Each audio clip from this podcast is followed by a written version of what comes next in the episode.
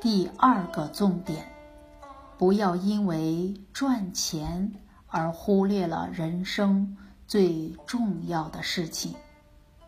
制药莫若骄子，你把最重要的事忘掉了，亏了做人的本分，怎么会有福报呢？在《易经》当中告诉我们：“利者。”义之和也。我们一看到利，到底要蝇头小利，还是长长久久的利益？长久不能短视尽力，最后刀头舔蜜，舌头都断了。所以，《易经》对于真正的利，一定跟什么相应？义，而且是和，要把整个做人的义务、本分都能够好好的去经营好，才能义之和。这个和就是安排的非常的适宜。今天为了赚钱不孝父母，不教孩子，已经没有尽义了，没有。安排好自己的人生，已经失衡了，最后一定出问题。这是第二个重点，他忽略了下一代的教育，最后所有的财产都败光了。就像刚刚跟大家举的二十亿的钱，就因为他中风不到一年。两个儿子跟孙子把他全部都败光。第三个重点，重视所有的财产都没有了，难道一定要用自杀来解决吗？应该要百折不挠，应该要勇于面对，而不是用这种方法。自杀是大不孝的行为，不是让白发人送黑发人吗？台湾有一个企业家，也是一时不小心，看到别人经营其他行业赚钱，他就跨行投资，一下子亏了三十亿。身边的亲戚朋友劝他。你赶紧跑到国外去，就不用付钱了。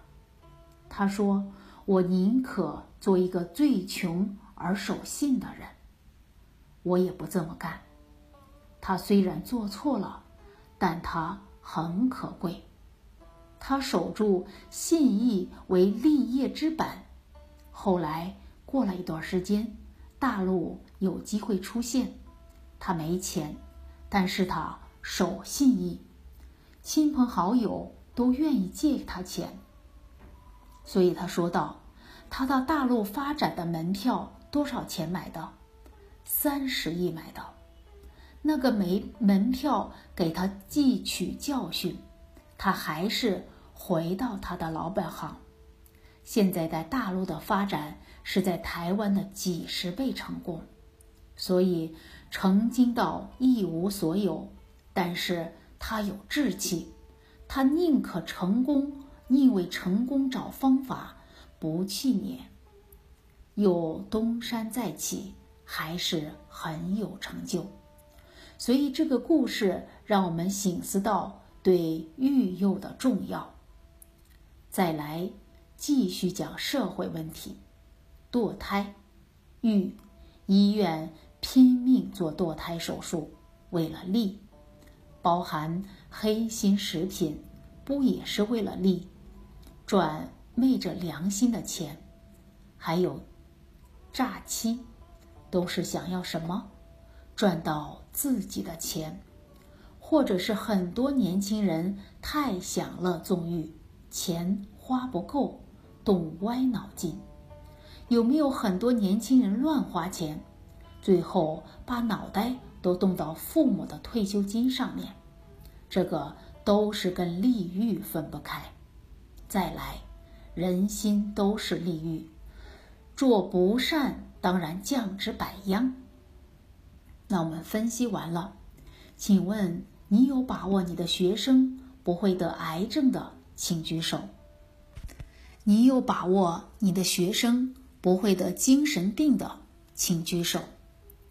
你有把握你的学生不会离婚的，请举手。你有把握你的学生会孝养他的父母的，请举手。这些问题非常重要。我们今天当老师的人常常在讲，我的学生几个博士，几个硕士，请问他有没有离婚？他们有没有孝养父母？这些难道比学历更重要吗？这些更重要。那个学历事实上跟他的成功不一定有直接的关系，甚至于因为那个硕士、那个博士产生光环，觉得自己比人家高，还变成傲慢的资本。而刚刚这些，只要有一条坏办了，他的人生就很难幸福。有把握自己的学生不会堕胎的，还有男孩子不会去伤害女孩子的，请举手。那这些问题问完了，只要我们给予孩子的思想观念的引导是利跟欲，他的人生不可能不出现这些问题。但只要从思想当中转过来，孩子就能化解这场灾祸了。而我们冷静来看，我们很有可能也是这样子在引导孩子。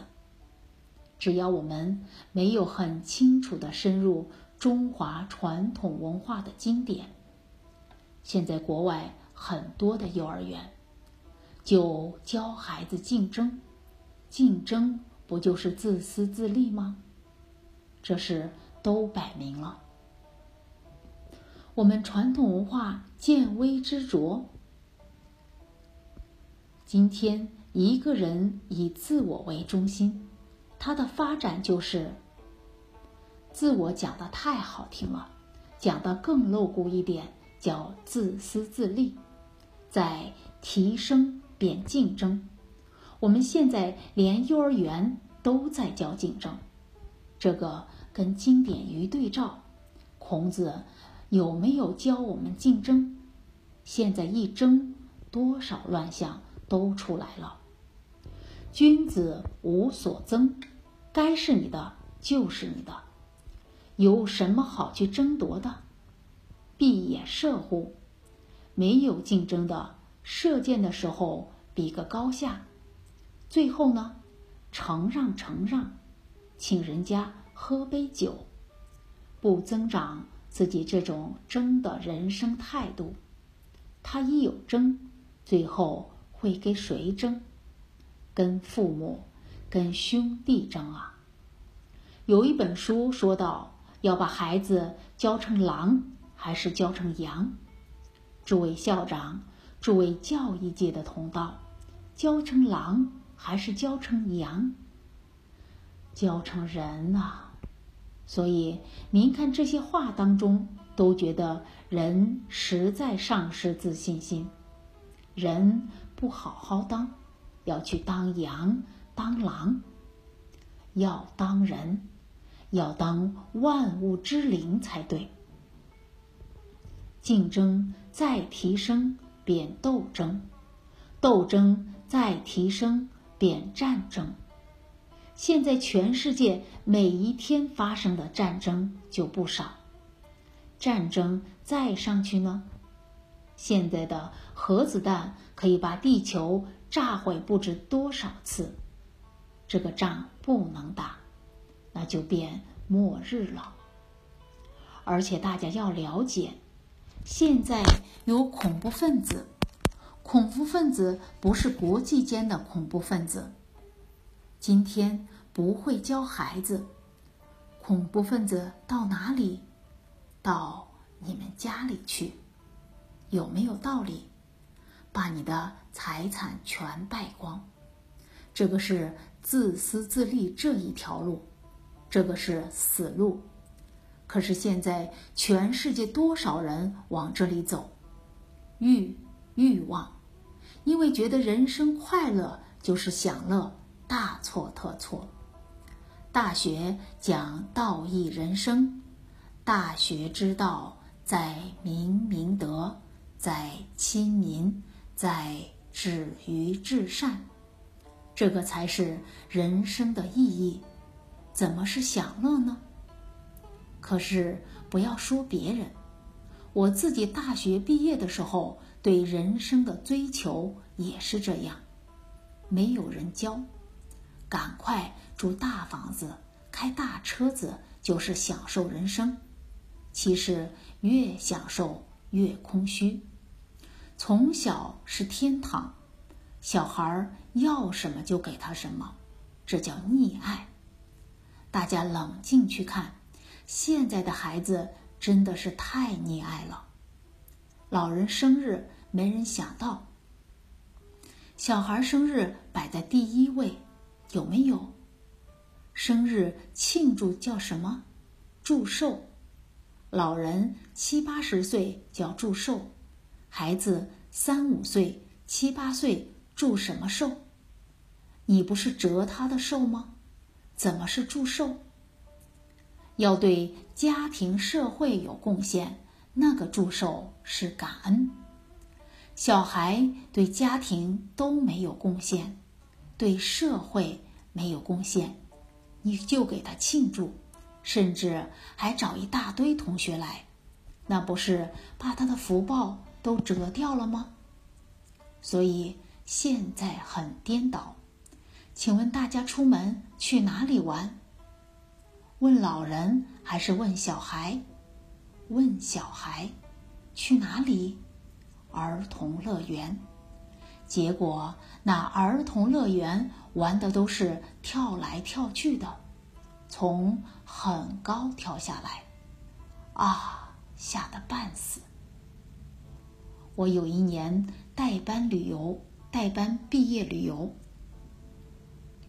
我在黑板当中一直讲大自然有多美，去那里参观，增长你的文化，增长你的见识。讲了老半天，最后说：“好，你们要去哪里？儿童乐园。”我拉都拉不动，没办法，还是去了那个儿童乐园。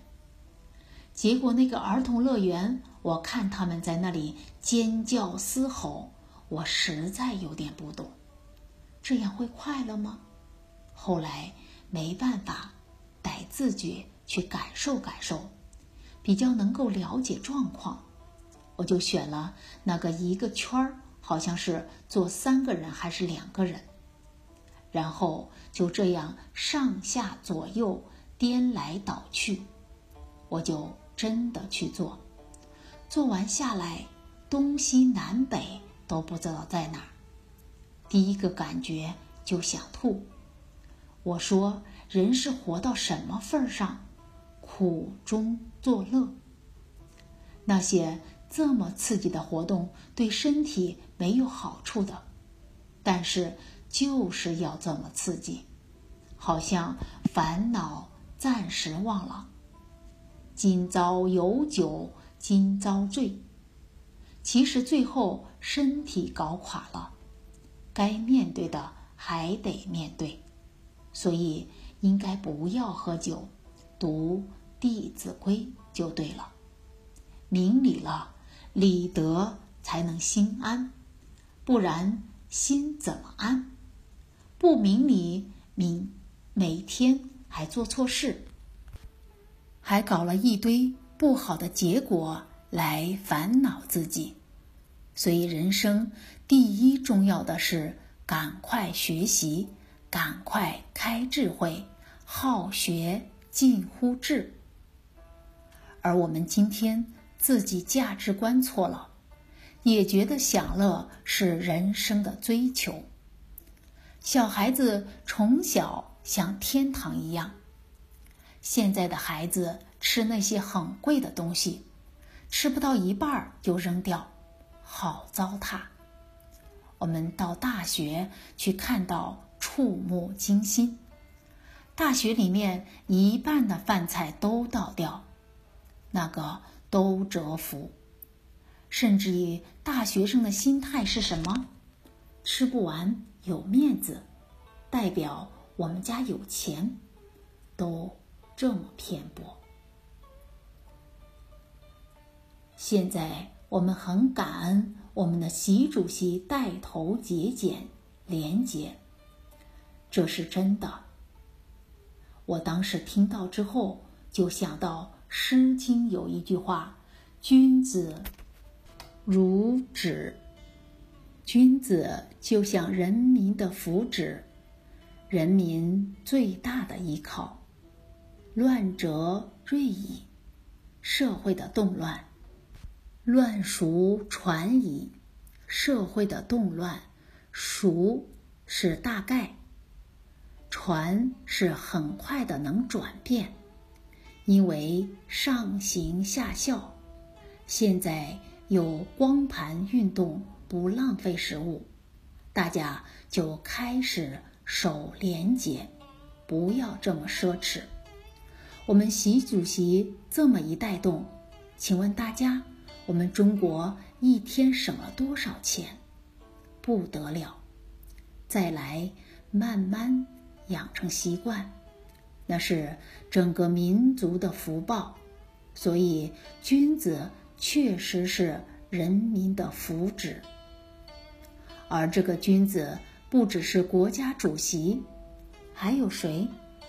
一校的校长，一班的老师，班主任。你的思想观念对了，很多孩子变乖了，他们家里的劫难就化掉了。所以，你把一个浪子给劝回头。他们父母、他们长辈每天烧香，要保佑这个老师，改变了我们一家的命运。